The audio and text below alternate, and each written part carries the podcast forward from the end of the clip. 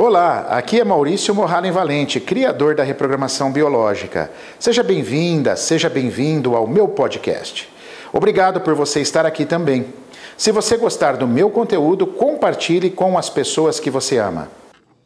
7 horas e 52 minutos, 7h52, toda quarta-feira a gente recebe com muito carinho o Dr. Maurício Morhalen Valente, criador da reprogramação biológica, e a gente vai falar hoje sobre um assunto que pode estar te preocupando aí, né? É a situação de você não conseguir controlar a sua vontade de ir ao banheiro. Sabe o número dois? Às vezes você está conversando com alguém, às vezes você é, tá aí no meio de um trabalho e começa a ter aquele desarranjo intestinal. Aí, se for uma vez ou outra por alguma coisa que comeu, tudo bem. Mas às vezes fica frequente, né, doutor Maurício? Bom dia. O que, que o corpo pode estar querendo dizer a partir do olhar da reprogramação biológica? É, bom dia, Valéria Belafronte. Bom dia, ouvintes da Rádio T, amigos aí das mídias sociais. Então, intestino, a gente tem que entender o comportamento do intestino nas duas fases de um choque, o que a gente chama de choque emocional, né? E o que é um choque emocional? Choque emocional é quando você tem um evento emocional inesperado e dramático, que te pega de surpresa, beleza? Quando esse evento é movido de raiva, então a raiva é um dos sentimentos, sem dúvida, o maior dos sentimentos que pode pegar o seu intestino. Intestino tem muito a ver com a emoção de raiva. Então, tecnicamente, o que, que acontece? Quando você tem raiva, a, a primeira reação do seu intestino é prender. Então, você passa a ter um intestino constipado. Ele pode durar três dias, cinco dias, uma semana, 15 dias. Depende de quanto você fica alimentando aquela raiva com um componente, uma pitadinha de mágoa, né? Aquela raiva com uma mágoa. A primeira fase do seu intestino, então, ele vai prender. Beleza. Aí passou um tempo, passou cinco dias, seis dias, não sei se tudo isso, você acaba ressignificando aquilo, às vezes nem precisou de terapia, às vezes seu corpo mesmo, você vai, ah, vamos largar a mão disso, já passou, tal.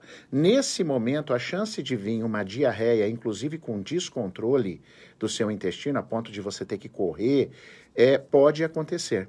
Então, resumindo, quando a Valéria, quando a sua diarreia vem depois de uma fase do seu intestino preso, então aí você deve pensar num sentimento de raiva, num sentimento de mágoa que você está se curando.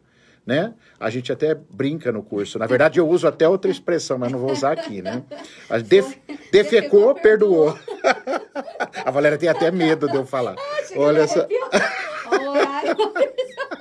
Agora, Maurício, Oi. e se é frequente? Ué, a pessoa tá perdoando aí faz três anos, tá perdoando faz seis meses? Porque acontece, né? A pessoa vai no uhum. médico, aí ela toma é, Floratil, né? Que é restauração Isso. da flora, ou tô falando da marca, mas aquele restaurador de flora intestinal. Aí ensinam a fazer chá de goiaba. Aí daqui a pouco tá fazendo, é, como que chama? É, limonada de vinagre com maisena. Eu já vi as pessoas fazerem tudo, mas daí não resolve. Por quê? Por quê? Tá Conflito e perdão? Conflito perdão? Exatamente, tá ele está numa releitura, né? A gente chama. como reprogramadora. Sim, a gente chama isso mais ou menos como a síndrome, a famosa síndrome do intestino irritável, né? Então, assim, ali você tem o seu conflito que não foi bem resolvido e você fica em, em releitura. Aí se de, depende do, dos alimentos que você come, ajudam a irritar. Se o seu rim tiver com bloqueio, se tiver retendo líquido, ajuda a piorar a sua situação. Então, aí você pode estar num quadro crônico. Para nós, no estudo da RB, da reprogramação biológica, tudo que ultrapassa três meses de sintoma, você está numa cronicidade. Então, dentro do curso, a gente ensina você a olhar para os fatores que tornam qualquer tipo de doença crônica. Acho até, viu, Valéria, isso poderia ser um tema futuro, a gente falar dos fatores de cronicidade o que torna as doenças crônicas. Isso é, é muito importante vocês saberem, né? O que, o que pode fazer uma pessoa ter diarreias constantes. Agora, é importante só pontuar rapidinho.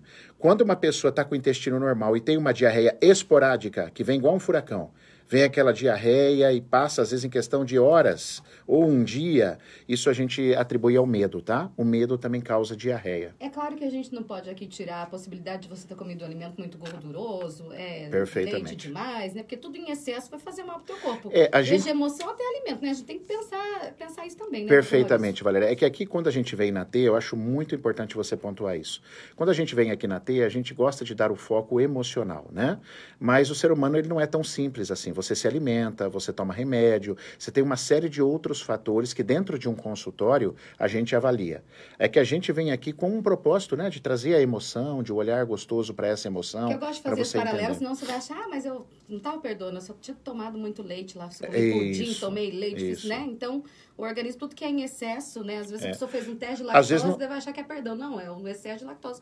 Exato. Né? Às vezes você não tem raiva nenhuma. O seu uhum. corpo desenvolveu uma intolerância à lactose por falta da sua mãe lá na infância, e é isso que está fazendo você ter diarreia. Ou por outros Perfeito. motivos, né? Além da intolerância, pode vir por, é, outras situações. Sim. Doutor Maurício, aí, aí a mãe que está em casa fala, ah, mas o meu filho tem um aninho, oito meses dois anos, onze anos como o meu, criança não tem raiva, não tem conta para pagar, não tem chefe. A gente esquece de analisar desde sempre esse ser humano novo como alguém que tem emoção também, né, doutor Maurício? Com certeza, né? E principalmente até dois anos e meio, a emoção é dentro de uma, de uma sincronia, de uma ressonância quântica com a própria mãe, né? Então, se a mãe sentiu raiva na gestação, se a mãe sente raiva e o bebê é pequenininho e aí ela amamenta, é, e mesmo quando terminou a fase de amamentação, a criança pode trazer essa reação intestinal pelo sentimento da mãe, Valéria. Então, é importante é, cada caso analisar, mas ter esse discernimento que, que, esse, que, outros, que esse outro ser humano também tem sensações. Às vezes, uma criança mordeu outro na escola ou tomou um brinquedo, essa criança teve é. raiva, vai se curar, né, doutor Maurício? Eu... É muito complexo, né? Às vezes a gente traz por detalhes, mas é importante as pessoas entenderem isso, né? Perfeito. E o mais importante, eu acho que a moral da história, Valéria, é vocês acordarem que existe mais coisas reagindo no seu corpo do que simplesmente uma doença, né? Na hora de sair só de achar que tudo é doença e começar a entender teu corpo, né? Existem mais coisas entre o céu e a terra do que suspeita a nossa van filosofia, filosofia, né? Doutor Maurício, eu gosto, você tem um recadinho pra gente, não tem? É, Valéria, dia, dia 8, agora, semana que vem, eu convido vocês Terça-feira que vem, né? Terça-feira uhum. que vem. A clicar na, na, no link da, da bio do Instagram aí, fazer parte do nosso grupo, que nós vamos ter um pré-lançamento do nosso EAD, do nosso formato online do curso de reprogramação biológica. São cinco meses, nós temos valor promocional. É um curso fantástico, sua oportunidade. Como é um pré-lançamento, ele tem um valor diferenciado, tá bom? Reprogramação Biológica Oficial no Instagram, Reprogramação Biológica Oficial no YouTube. Ponto final na edição de hoje, até semana que vem. Obrigado, Valéria. Um beijo a todos.